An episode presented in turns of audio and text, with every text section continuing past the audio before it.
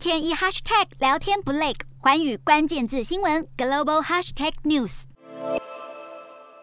美国股市二十一号因为华盛顿诞辰纪念日，又称总统日，因此休市一天。欧洲股市方面，由于俄罗斯当局淡化美俄两国总统就乌克兰问题举行高峰会谈的可能性，欧股今天收跌。欧洲三大股市全数下跌，英国股市下跌二十九点二九点，收七千四百八十四点三三点；德国股市下挫三百一十一点三九点，收一万四千七百三十一点一二点；法国股市下跌一百四十一点二九点，收六千七百八十八点三四点。以上就是今天的欧。美股动态，